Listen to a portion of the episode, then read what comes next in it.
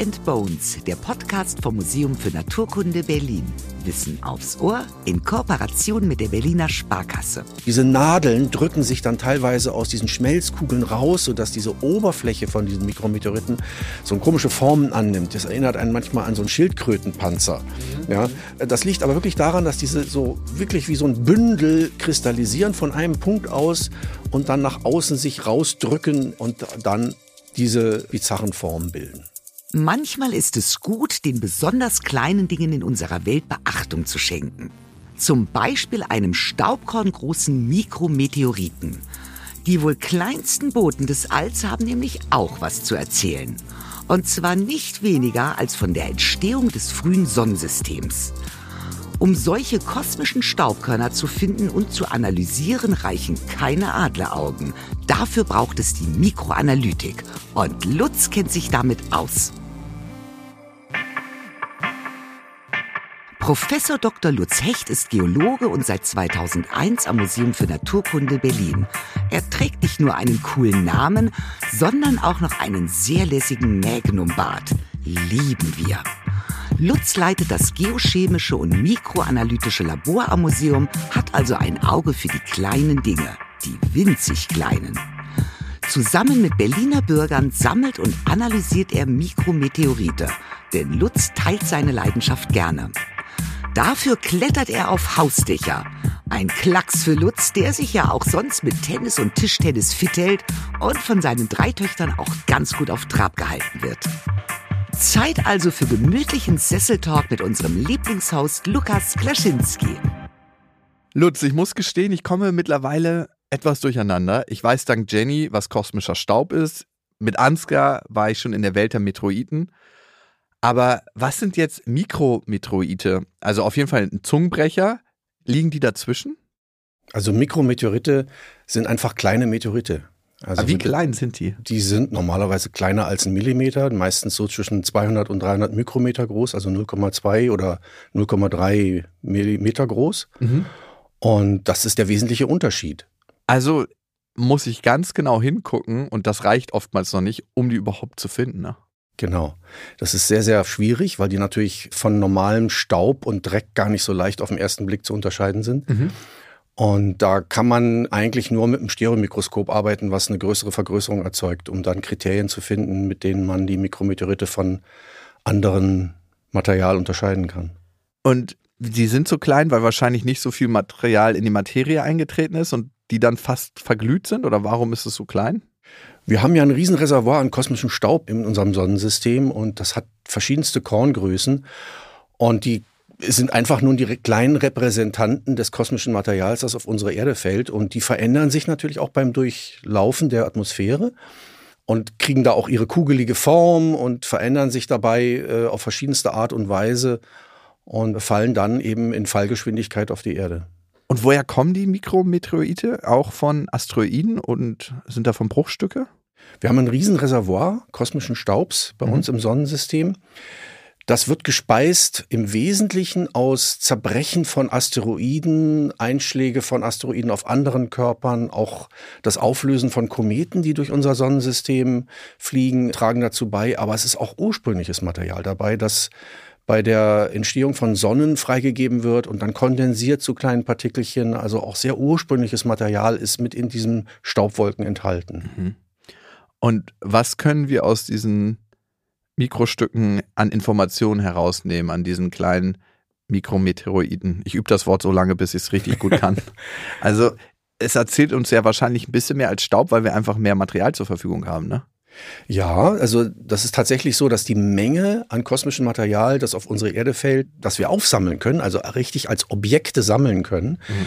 viel höher ist bei diesen Mikrometeoriten als bei den klassischen großen Stücken, die wir sonst sammeln.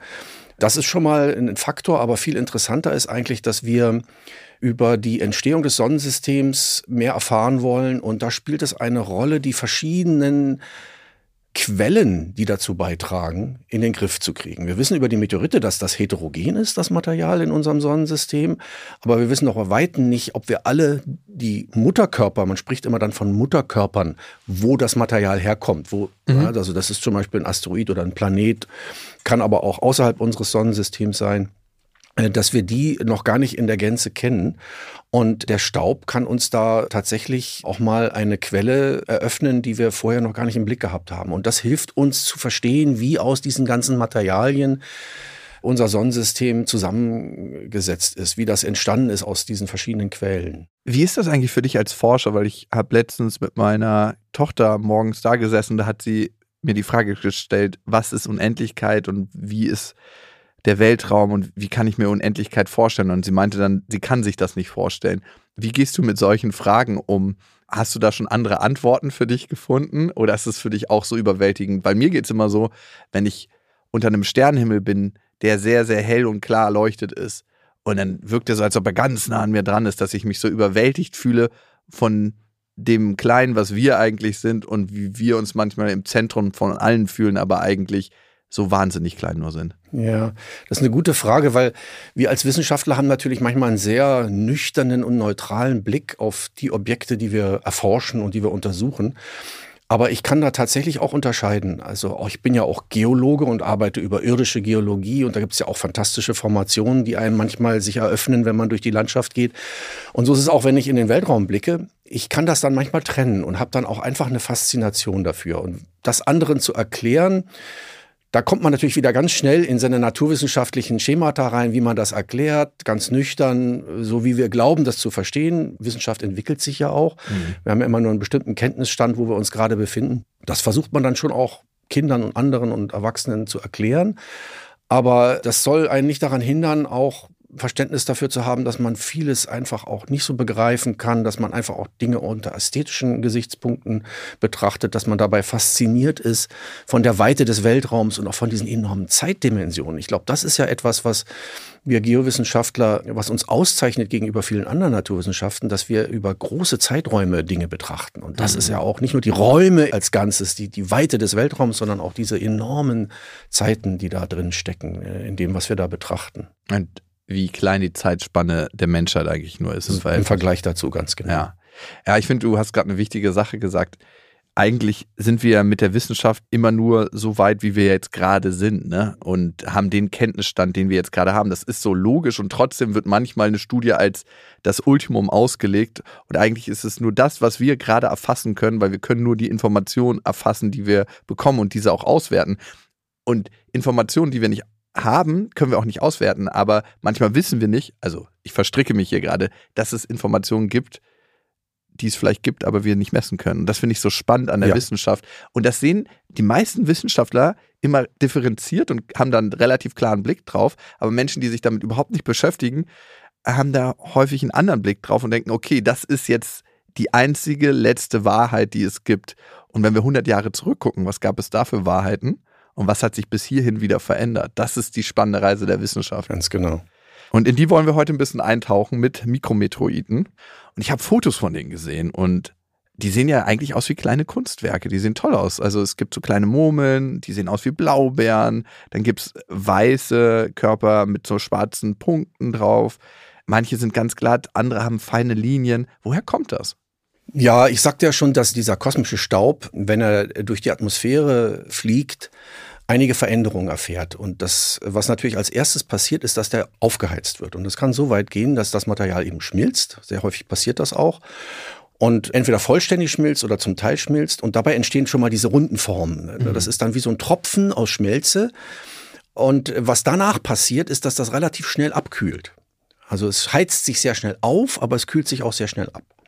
Das führt dann zum einen dazu, wenn es sich sehr schnell abkühlt, dass es zu einer Glaskugel werden kann. Hm. Dass also wirklich gar keine Strukturen mehr zu sehen sind, außer eine Glaskugel, die durchscheinend sein kann oder weniger durchscheinend, grüne Farben haben kann und so weiter. Das hängt so ein bisschen von den Elementen ab, die da drin vorkommen und in welchem Oxidationszustand die sind. Das ist das eine. Das andere, was passieren kann, ist, dass eben es dann doch noch ausreicht, dass sich Kristalle bilden. Bei der Abkühlung von Schmelzen möchten sich eigentlich Kristalle bilden. Das zu Glas erstarren ist nur einfach, dass das verhindert wurde, weil es zu schnell abgekühlt ist. Und diese Kristallisation kann sehr unterschiedliche Formen annehmen. Je nachdem, wie schnell das abkühlt, können balkenförmige Olivinkristalle entstehen. Das ist ein ganz häufiges Mineral, was da vorkommt. Die können aber auch, wenn es noch schneller geht und die Kristalle noch größere Schwierigkeiten haben zu wachsen, nadelförmige Strukturen annehmen. Und diese Nadeln drücken sich dann teilweise aus diesen Schmelzkugeln raus, sodass diese Oberfläche von diesen Mikrometeoriten so eine komische Formen annimmt. Das erinnert einen manchmal an so einen Schildkrötenpanzer. Mhm, ja, mhm. das liegt aber wirklich daran, dass diese so wirklich wie so ein Bündel kristallisieren von einem Punkt aus und dann nach außen sich rausdrücken und dann diese bizarren Formen bilden. Sieht aus wie Weltraumkunst. ja. Als ob ein riesiges Bleigießen am Himmel stattgefunden hat, nur ohne Blei und mit viel mehr Materialien. Mhm. Ich habe jetzt diese Fotos gesehen und die Fotos, die ihr auch macht. Wie habt ihr so detailreiche Fotos schießen können? Also Makroeinstellung am Handy kann da ja nicht ausreichen, ne? Nein. Das ist schon eine wirkliche Herausforderung an die Fotografiertechnik, da man sich bei dieser enormen Vergrößerung ja schon schwer tut, das ganze Objekt scharf zu bekommen. Mhm. Also was man dann macht, ist, dass man im hochvergrößernde Objektive nimmt mit sehr viel Licht und dann eine Ebene fotografiert, dann wieder in die nächste fokussiert und dann hunderte von Aufnahmen macht, aus denen sich so ein Bild dann zusammensetzt. Das wird dann am Computer zusammengesetzt. Dadurch entsteht dann auch ein guter 3D-Effekt, weil das dann mhm. wirklich eine schöne hohe Tiefenschärfe hat durch dieses Zusammensetzen aus mehreren Aufnahmen. Ja, stimmt. Wenn ich die Fotos mir gerade nochmal angucke, den Effekt sehe ich auf jeden Fall. Jetzt stelle ich mir so vor, wie man nach den Mikrometeoriten sucht und das muss ja die Nadel im Heuhaufen sein, sprichwörtlich, die man da sucht. Oder wie viele kommen da jedes Jahr auf die Erde? Ist es doch leichter, als ich mir das vorstelle? Also wie gesagt, wenig ist es ja eigentlich gar nicht. Von der absoluten Menge, ne? Von der absoluten Menge her. Schätzungen gehen da so in 1600 Tonnen pro Jahr, die auf die Erde fallen. Diese Schätzungen kommen vor allem aus der Antarktik. Mhm. Äh, dort ist es vergleichsweise leicht, diese Mikrometeorite zu finden, weil sie wenig kontaminiert sind oder es relativ wenig anderes Material gibt, ja. was damit zu finden ist. Es gibt okay. natürlich auch Staub. Es gibt mhm. auch vulkanische Objekte, die damit abgelagert werden, aber es gibt zum Beispiel den ganzen industriellen Dreck nicht, den wir so in unserem Lebensumfeld erzeugen. Und das macht es dann besonders schwer, wenn man diese Mikrometeorite im urbanen Bereich sucht. Und das ist das, womit ich mich jetzt seit ein paar Jahren ein bisschen beschäftige. Und da fällt es dann besonders schwer, die kosmischen Objekte aus diesem ganzen anderen Staubmaterial und Dreck herauszupicken. Im Weltall schwirrt also eine Menge kosmischer Staub umher. Und unsere Erde fungiert dazu Lutzfreude ab und an mal als Staubfänger. Was da oben noch so alles herumschwirrt, das ist neben Asteroiden, Kometen und Satelliten, aber auch unser eigener Schrott. Ausgebrannte Raketenstufen, alte Satelliten, verlorenes Werkzeug, Lackpartikel. Beim Zusammenprall mit anderen Objekten zersplittern die einzelnen Schrottteile in noch kleinere Einzelteile. Und so ist der Großteil des Weltraumschrotts unter einem Zentimeter groß. Diese Kollisionen sind übrigens enorm. Die Schrottteile sind teilweise mit über 10.000 Stundenkilometern unterwegs, siebenmal so schnell wie eine Gewehrkugel. 2009 ist der amerikanische Satellit Iridium 33 mit dem russischen Satelliten Kosmos 2251 zusammengestoßen. Die Energie, die bei dem Zusammenprall freigesetzt wurde, hat so ungefähr 10 Tonnen TNT entsprochen. Vieles von den Satelliten also nicht übrig geblieben. Kleine Trümmerteile. Und die kollidieren wieder mit anderen und so weiter und so weiter. Wie beim Billard. Bis diese Teile dann in unserer Atmosphäre verglühen, dauert es aber. Rund 100 Jahre kreisen die Bruchstücke erstmal um die Erde. Für Weltraummissionen, Satelliten oder Raumstationen ist das ein Problem. Die internationale Raumstation ISS muss sogar jedes Jahr Ausweichmanöver fliegen, weil ihr solche Trümmer gefährlich nahe kommen. Wie werden wir den Müll also los? Tja, da gibt es einen Ort, an dem wir Menschen besonders gerne unseren Müll entsorgen. Richtig, das Meer. Nach gezieltem Absturz landet der Hauptteil von den jährlich auf der Erde aufschlagenden 100 Tonnen Weltraumschrott in den Weltmeeren und trägt dort zur Verschmutzung der Ozeane bei. Im Südpazifik zwischen Chile und Neuseeland gibt es sogar einen richtigen Raumschiff-Friedhof. Die Aus den Augen, aus dem Sinn Möglichkeit 2 ist die sogenannte Friedhofsbahn. Sie liegt über dem Satellitenorbit und wenn die Teile dorthin geleitet werden, dann sind sie weit, weit weg. Die ideale Lösung gibt es für das Müllproblem noch nicht. Klar ist aber, der Weltraum Cleanup wird kommen. Gehen wir mal ein bisschen zurück an den Anfang. Wie bist mhm. du eigentlich auf Mikrometeorite gekommen? Ja, das ist auch eine ganz interessante Geschichte, weil die wissenschaftliche Welt eigentlich bis vor gut zehn Jahren gar nicht damit gerechnet hat, dass man Mikrometeorite im urbanen Bereich überhaupt finden kann. Und dann gab es einen Norweger, interessanterweise nicht ein Wissenschaftler, sondern ein Musiker, der Jon Larsen heißt. Der hat als erstes selbst Mikrometeorite im urbanen Bereich gefunden. Der kommt aus Oslo und hat dann mit Kollegen aus England eine Publikation 2017 rausgebracht. Eine wirklich interessante Publikation und die wurde gelesen wiederum von einem Berliner, der Thilo Hasse heißt mhm. und hier gar nicht als Wissenschaftler arbeitet in Berlin, aber sich schon immer für kosmisches Material interessiert hat und der hat gesagt, das muss ich ausprobieren und ist also auch in Berlin auf die Suche gegangen, hat auf Berliner Dächern gesucht und ein wichtiger Schritt ist dann aber auch die Bestätigung dieser Funde mit modernen Geräten. Und um dies zu tun, ist er an die Freie Universität getreten und hat dort gefragt, ob es jemand gibt, der mir helfen kann. Mit den technischen Möglichkeiten, die so eine Universität hat. Ich selbst arbeite ja am Museum für Naturkunde, bin aber mit der FU verknüpft. Mhm. Und so kam es dann, dass wir uns kennengelernt haben und wir dann in so eine Kooperation eingetreten sind. Und so kam es, dass ich mich dann mit dieser Thematik beschäftigt habe. Und ihr habt auch daraus ein Citizen Science Projekt gemacht, ne? Richtig, das war dann relativ schnell die Idee, dass das nicht nur interessant ist, dem Thilo zu helfen in seiner Bestätigung, sondern dass ich mir gedacht habe, das ist eigentlich ein ideales Thema, um mit Bürgern zusammenzuarbeiten, weil da kann sich jeder dran beteiligen. Das hat eine, so habe ich es damals auch geglaubt, das hat sich dann später bestätigt, eine unheimliche Faszination mhm. für die Bevölkerung, sich mit kosmischen Material zu beschäftigen. Wer kann sich schon leisten, eine antarktische Expedition durchzuführen. Ja. Geschweige denn, wenn man da hinkommt, dass man erstmal wissen muss, was man da macht.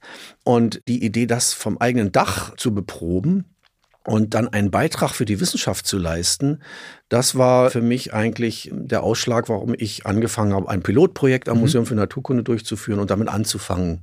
Du hast mir jetzt schon die nächste Frage beantwortet. Wie macht ihr das? Ihr seid ja tatsächlich auf Dächern unterwegs, ne? Ja. Weil ich habe auch ein Häuserdach, da bin ich öfter drauf, da mache ich Sport und es hat keinen Zaun, deswegen ist das manchmal ein bisschen gefährlich. Wie sieht denn das konkret aus? Ihr geht dann zusammen auf die Dächer und sucht dort Proben. Aber wie nimmt man denn so eine Probe? Weil da liegt ja ganz viel Material rum auf so einem Dach. Ne? Wie, wie läuft das ganz konkret ab und wer darf da mitmachen? Also erstmal, der Thilo ist selbstständig unterwegs. Der mhm. ist bei uns Gastwissenschaftler und der muss bei uns nicht fragen. Der weiß ganz genau, was er macht. Aber wenn man natürlich mit Bürgern ein Projekt macht, ist das nicht so trivial. Und zwar ein Aspekt spielt eine große Rolle. Man kommt erstmal nicht so ohne weiteres auf irgendein anderes Dach rauf. Da gibt es gar nicht so viele, die einen da oben rauflassen. Erstmal muss man das Richtige finden. Mhm. Man geht also auf die Suche nach Flachdächern. Weil die ganzen Spitzdächer, da wird das meiste Material beim Regen dann schon irgendwie durch die Dachrinne rausgewaschen und das ist relativ schwierig, dann was zu finden.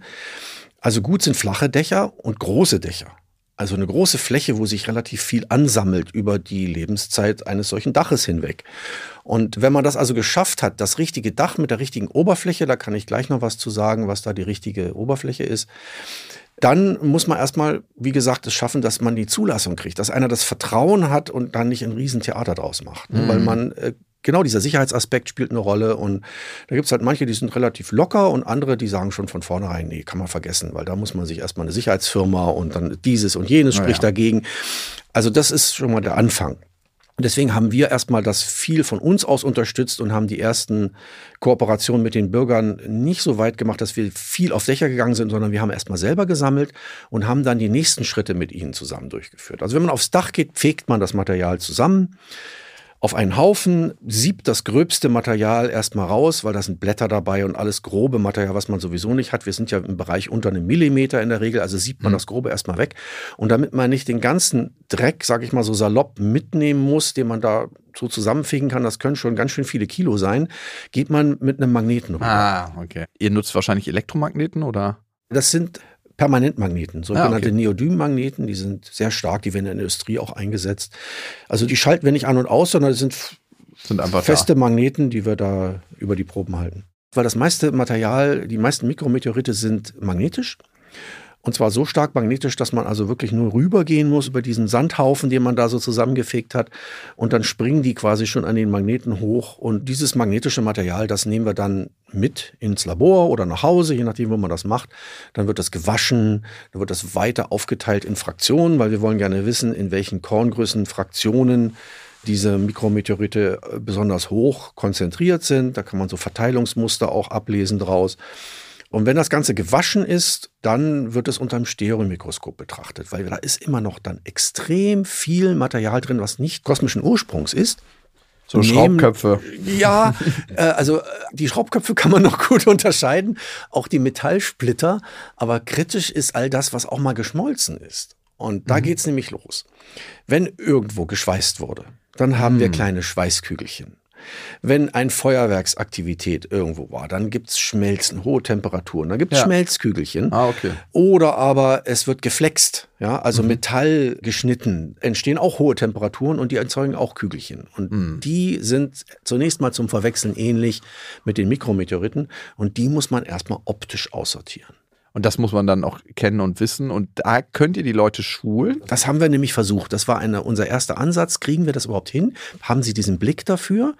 Ja, da gibt es Kriterien, die man anwenden kann. Also die sind zum Beispiel ein bisschen matter in der Farbe, ein bisschen dunkler. Die haben diese Strukturen, von denen wir vorhin schon gesprochen haben. Mhm. Diese Streifung oder dieses knubbelige, diese Oberfläche wie so an einem Schildkrötenpanzer. Das sind so einfache Kriterien, mit denen man das versuchen kann zu unterscheiden. Und das hilft dann schon mal die richtigen, echten Mikrometeorite von den Metallkügelchen zu unterscheiden, die stärker glänzen in der Regel. Und dann geht die Mühe aber los, dass wir diese Funde, wenn man dann ein so ein Körnchen entdeckt hat, was vielleicht eins ist, und das ist dann eins unter vielen Tausenden von Körnern, die man durchgucken muss, was dann ein verdächtiger Kandidat ist, dann muss ich den erstmal separieren. Mhm. Ja, ich habe da 0,2 Millimeter kleine Kügelchen einer neben dem anderen. Und wie kriege ich den jetzt da raus? Den kann ich gar nicht mit der Pinzette greifen. Der oh. springt mir weg. Ja. Okay. Was man also macht, ist, man spitzt so einen Holzstab an, ganz, ganz spitz, feuchtet den ein bisschen im Wasser an und dann berührt man mit diesem angefeuchteten Holzstab diese kleine Kugel und dann haftet die da dran. Hm. Ja, da muss ich nur ganz vorsichtig äh, von dem Bereich der Schale, in dem die ganzen Kügelchen liegen, rübergehen zu so einem Filterpapierchen und dann streife ich das auf diesem Filterpapier ab und dann habe ich den erstmal schon mal dort fixiert oder abgelegt. Ja, so funktioniert das. Bevor ich das mache, muss ich aber eigentlich mit dem unbefeuchteten Holzstab, das habe ich noch vergessen zu sagen, den freiräumen. Da liegen mhm. ja ganz viele in der Nähe, die möchte ich ja nicht, dass die da mit dran kleben. Mhm. Also mhm. schiebe ich quasi mit dem trockenen Holzstab erstmal alle anderen weg, dass der eine isoliert in der Mitte liegt und dann gehe ich mit meinem befeuchteten Stab an diesen heran und hole ihn raus. Und beschädigt man da in dem Moment nicht die Oberfläche, weil der müsste ja auch rosten können und so? Nein, also nee? das ist okay. so schnell geht das auch nicht. Okay, gut. Die sind tatsächlich empfindlich, weil die auch Metallphasen enthalten manchmal aber oft sind sie auch oxidiert schon. Das heißt, es ist gar Stimmt, nicht so die lagen kritisch. auch im Regen. Die lagen auch schon, ja, jahrelang. Also je nachdem, wie alt so ein Dach ist, ja. kann das gestern gefallen sein oder zehn Jahre oder 20 mhm. Jahre her sein, dass dieser Mikrometeorit dort hingefallen ist. Aber das ist vergleichsweise wenig, wenn wir jetzt das mit der Arktik vergleichen. In der Antarktis, da können das Tausende, Millionen von Jahren sein, die da schon liegen. Das ist der große Vorteil auch von der Beprobung im urbanen Bereich, dass wir ein ziemlich genaues Zeitfenster haben, was wir mhm. da betrachten. Und ihr sammelt ja auch, das habe ich gehört, auf dem IKEA-Dach in Lichtenberg, ne? Ja. Und da frage ich mich, warum macht das Sinn, mitten in der Stadt zu sammeln? Da ist doch auch so viel Feinstaub mit dabei. Ja, wenn das jetzt ein IKEA wäre, der irgendwo im Landbereich installiert worden wäre, wo die Leute erstmal 20 Kilometer mit dem Auto hinfahren müssen, macht man nicht so gerne. Nicht? Man möchte natürlich viele Kunden in der Nähe haben. Dann wäre das schon viel, viel besser. Mhm. Man müsste dann noch ein Gebäude haben, wo möglichst wenig geflext, geschliffen wurde, geschweißt wurde. Das wäre natürlich ideal, aber für einen Citizen Science Ansatz ist das natürlich schon von Vorteil, dass wir uns in der Stadt befinden. Also wir mhm. müssen da in den sauren Apfel beißen. Und es funktioniert. Es ist mühsam. Es spielt natürlich noch eine Rolle, wie das Dach auch aufgebaut ist. Mhm. Da hatte ich, glaube ich, vorhin schon drüber gesprochen. Die Oberfläche des Daches spielt noch mal eine große Rolle. Mhm. Es gibt nämlich bepflanzte Dächer, die kann man völlig vergessen. Ja, das wäre bekieste Dächer, die kann man auch vergessen, weil da okay. kullern die da irgendwo durch und da komme ich nie ran. Am besten sind die Kunststoffdächer, die glatten Kunststoffdächer. Also noch nicht mal Dachpappe. Teerpappe. Dachpappe ist auch schwierig, weil andere Partikel drin sind. Abriebfestigkeit von der Dachpappe wird bewerkstelligt durch Gesteinseinschlüsse. Da sind also so kleinste Schüppchen aus Gestein drauf. Mhm. Ja, und das reibt sich auch ab. Und wenn man das dann zusammenfegt, hat man auch ganz viel von dem Material dabei. Mhm. Also ideal sind wirklich diese relativ glatten Kunststoffdächer die manchmal so ein bisschen leicht gewellt sind, dann, die müssen ja auch irgendwie dafür sorgen, dass das dann bei Regen in irgendwelche Abflussrohre geht. Aber dadurch, dass es so flach ist, ist die Strömung relativ gering und auch durch den Wind wird das Material natürlich umgelagert. Aber da es meistens eben doch so 20, 30 Zentimeter hochstehende Ränder gibt in diesen Flachdächern, mhm. wird das dann durch den Wind dann dort hingeblasen und dann guckt man sich diese Ecken an und holt da das Material raus. Wer gerne Sternschnuppen schaut, der kann auf den Zufall warten, bis zum Beispiel vielleicht der verlorene Schraubenzieher eintritt und verglüht. Oder wenn eure Wunschliste besonders lang ist und ihr richtig abräumen wollt, dann wartet auf die jährlichen Meteorschauer. Erzeugt werden sie durch Kometen, das sind kleine Himmelskörper aus Eis, Staub und lockerem Gestein, liebevoll auch dreckige Schneekugel genannt. Sie stammen noch aus der Zeit der Entstehung des Sonnensystems. Die meisten sind einige Kilometer groß. Der größte ist der sogenannte Bernardinelli-Bernstein mit circa 137 Kilometern Durchmesser. Zum Vergleich, Asteroiden zum Beispiel, die die Erdbahn kreuzen, sind selten größer als 10 bis 15 Kilometer. Die Größe ist gar nicht so leicht zu bestimmen, denn wenn Kometen der Sonne nahe kommen, dann fangen sie an zu glühen und bekommen eine diffuse und nebelige Hülle, die sich über Millionen Kilometer ausbreiten kann, die sogenannte Koma. Die Koma bildet eine lange Lichtspur, den Kometenschweif. Und die Rückstände aus dem Schweif verglühen dann an unserer Atmosphäre. Denn mit der Erde kreuzen wir diesen Schweif und kriegen dadurch diese ganzen Rückstände ab. Ein bisschen wie wenn man das Gesicht vor einen Auspuff hält. Und das passiert jährlich etwa zur gleichen Zeit. Zum Beispiel zu den Quadrantiden, Aquariden, Perseiden, Leoniden oder Geminiden. Im Januar, April, Juli, November oder Dezember.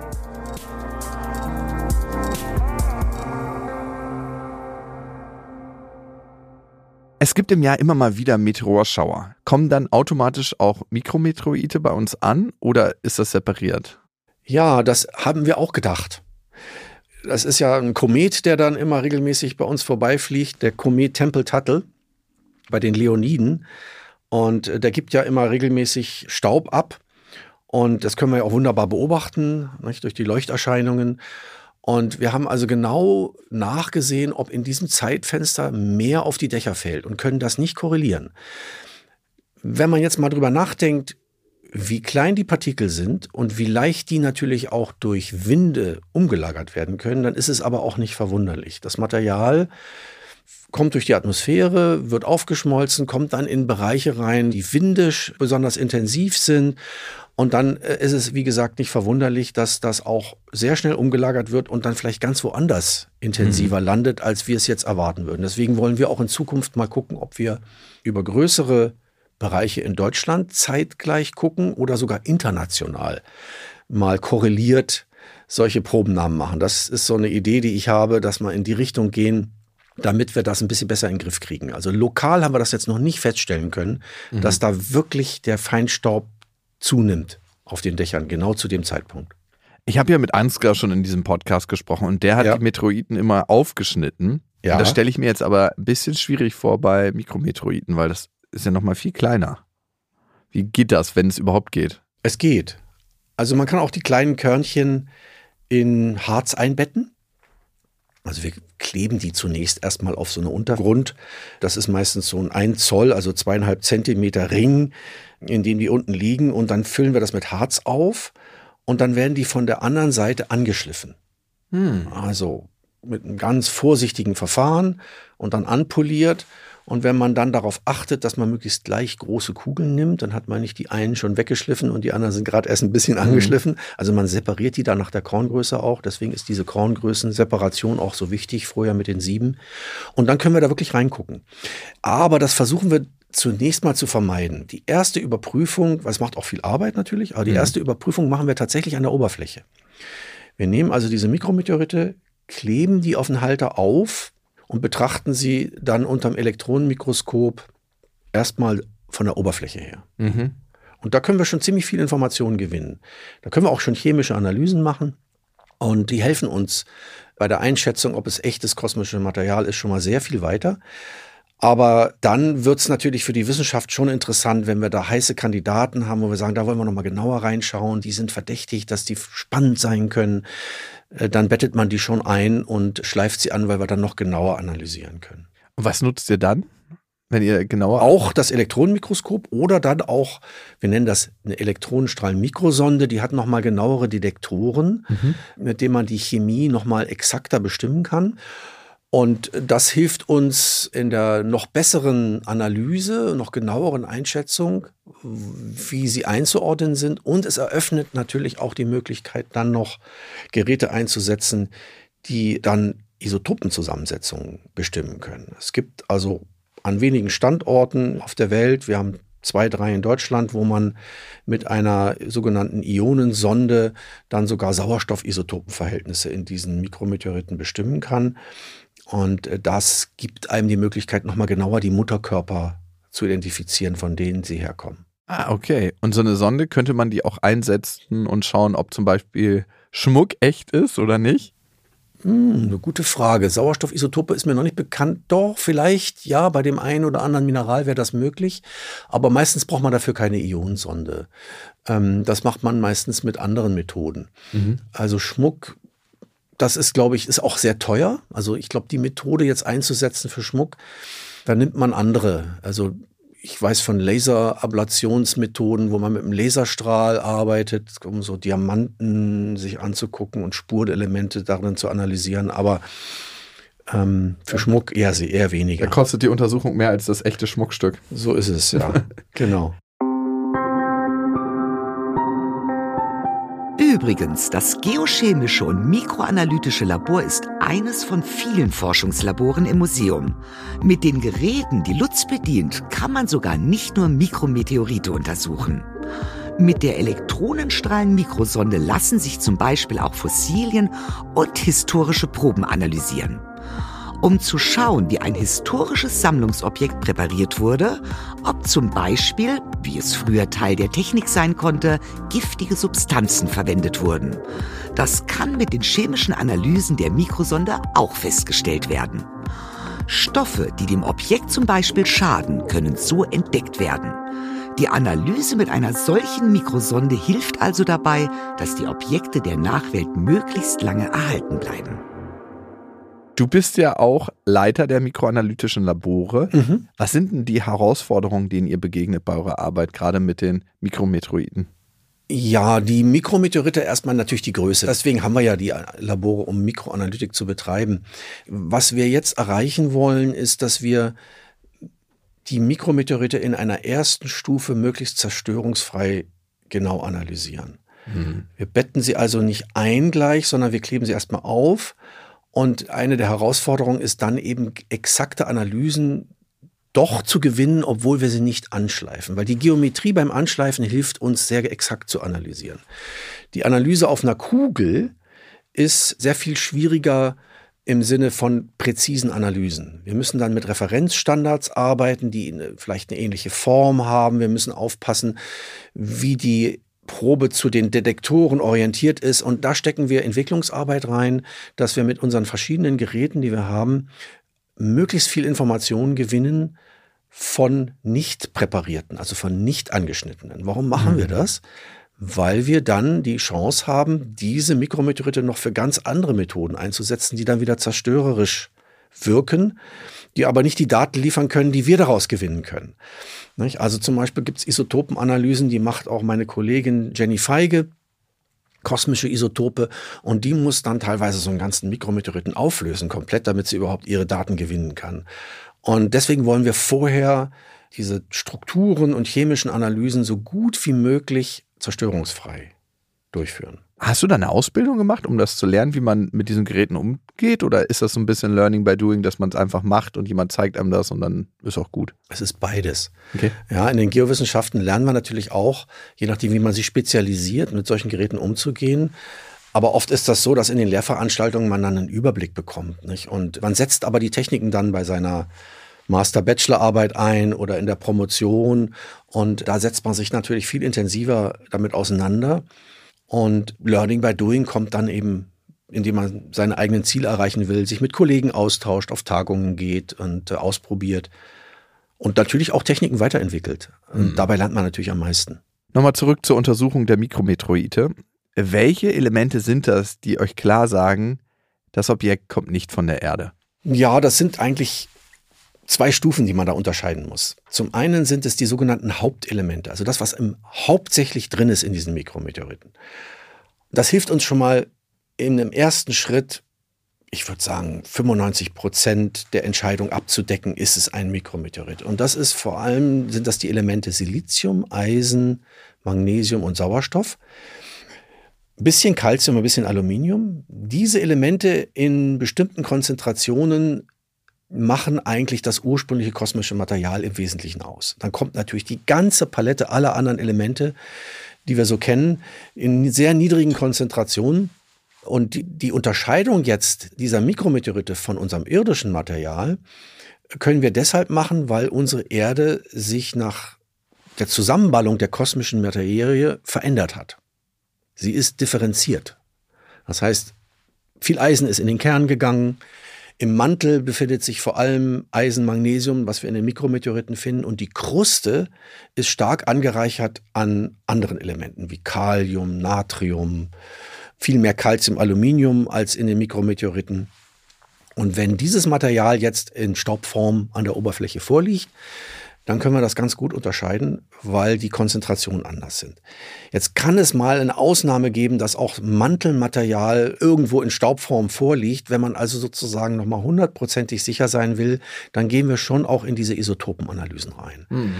Aber in der Regel ist das nicht notwendig. Wir können dann wirklich mit der Mikroanalytik über diese Mengen Eisen, Magnesium, Silizium, Sauerstoff, wenig Calcium, Aluminium schon ziemlich sicher sagen, dass das kosmisches Material ist. Und mit der Isotopenanalyse seht ihr auch, wie alt das Material ist, oder? Nein, das sind in dem Fall stabile Isotope, die wir ah, nutzen. Okay. Und da ist es das Schöne, dass das kosmische Material, die Mutterkörper von den Isotopenverhältnissen des Sauerstoffs ganz signifikant anders sind als die Erde. Okay. Das hilft uns sehr. Es gibt auch radiogene Isotope. Die werden dann eingesetzt tatsächlich, um das Alter zu bestimmen. Und das ist aber bei den Mikrometeoriten auch wieder eine Herausforderung, weil die Menge so klein ist. Wir mhm. reden da über ganz, ganz kleine Mengen auch. Das ist auch schon bei Sauerstoff nicht trivial. Und da müssen wir in der Regel eigentlich auch das Objekt auflösen, um dann Altersbestimmung machen zu können. Was erhofft ihr euch noch alles von dem Sammelprojekt? Naja, wir machen ja diese Forschung mit Bürgern zusammen. Also wir betreiben Citizen Science. Und wenn man sich jetzt mal anschaut, was bedeutet eigentlich Bürgerwissenschaft oder was sind die Ziele, da muss man sich überlegen, wer hat eigentlich was von Bürgerwissenschaften? Was haben die Bürger davon und was mhm. haben wir Wissenschaftler davon? Im Idealfall eines guten bürgerwissenschaftlichen Projektes haben beide einen großen Profit davon, Benefit. Mhm. Und bei den Bürgern ist es natürlich die Faszination, das Interesse in erster Linie dann, dass sie was dazulernen können. Also wir haben Interesse daran, dass geowissenschaftliche Inhalte auch an die Bürger herangetragen werden, auch an die Schulen. Und nicht zuletzt glauben wir, es ist ein großer Vorteil, wenn die Bürger ihr Wissenschaftsverständnis erhöhen können. Mhm. Wie Wissenschaft eigentlich funktioniert. Wenn man mal überlegt, denken wir mal zurück an die Corona-Zeit, da war das ein Riesenthema. Wissenschaftsverständnis. Wie funktioniert Wissenschaft eigentlich? Wie kommen die zu ihren Ergebnissen? Mhm. Gab es eine Riesendiskussion und das ist auch ein Anliegen von Bürgerwissenschaften. Wenn man das erreichen will, dann muss man versuchen, dass die Bürger möglichst nah an diesen Forschungsprozess herankommen mhm. und mitmachen können. Und das ist das, was wir versuchen da zu erreichen. Das ist sozusagen der Benefit für die Bürger, aber natürlich auch für die Gemeinschaft allgemein. Wir Wissenschaftler profitieren davon, dass wir Hilfe bekommen. Wir haben einfach viele Helfer, die mit uns zusammen Material sammeln. Es ist manchmal die Suche nach der Stecknadel im Heuhaufen und wenn wir da hm, Bürger haben, die mitmachen, dann hilft uns das auch. Dann haben wir einfach mehr Material und so haben beide Seiten was davon. Das ist eigentlich so das, das Ziel, bürgerwissenschaftliches Projekt durchzuführen. Es ist ja auch in Teilen eine Fleißarbeit, ne? Genau. Das muss man ganz klar sagen. Das Material zusammenzukehren, zu filtern und all das zu machen, das braucht ja auch Man- und Woman-Power. Und das ist Absolut. gut, dass ihr die Leute dort habt. Die Sparkasse finanziert ja diesen Podcast und ich finde es sehr schön, dass sie das machen, dass damit auch sehr viel Wissen zugänglich machen. Aber nicht nur das, sondern ihr sammelt ja auch Mikrometeoriten auf einem Dach der Sparkasse, ne? Richtig, das haben wir vor einiger Zeit gemacht und haben jetzt auch schon mal die ersten Proben präparieren können und haben Mikrometeorite gefunden. Und diese Proben werden jetzt eingesetzt für ein Schülerprojekt, das wir hier in Berlin machen. Wir haben also mit einem Gymnasium eine Kooperation, wo die Schüler selber äh, diese Mikrometeorite separieren können und diese Objekte kommen von dem Dach der Sparkasse. Okay, wenn man jetzt so ein Dach von der Sparkasse nehmen würde, und damit kommen wir zu unserer Schätzfrage. Wie viele Mikrometeorite fallen circa jährlich pro Quadratmeter auf das Dach der Berliner Sparkasse? 0,5 oder 50? Wenn man jetzt die Massenschätzungen umrechnet in einzelne Mikrometeorite, dann würden wir auf zwei Quadratmeter einen Mikrometeorit pro Jahr haben. Also wenn man jetzt einen Quadratmeter nimmt, wäre das ein halber pro Jahr. Also alle zwei Jahre fällt einer. So ist es. Wow, das ist relativ wenig. Genau.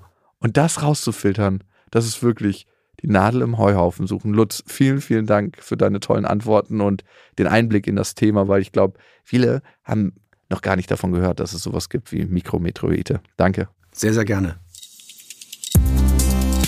Aus einem Häuflein Dreck und Staub einfach mal Informationen über unser Sonnensystem sammeln. Das ist also auch Wissenschaft. Mich überrascht gar nichts mehr. Coole Nummer, Lutz. In der nächsten Folge wird's toxisch. Gift ist ja so eine Superwaffe für Tiere und Pflanzen.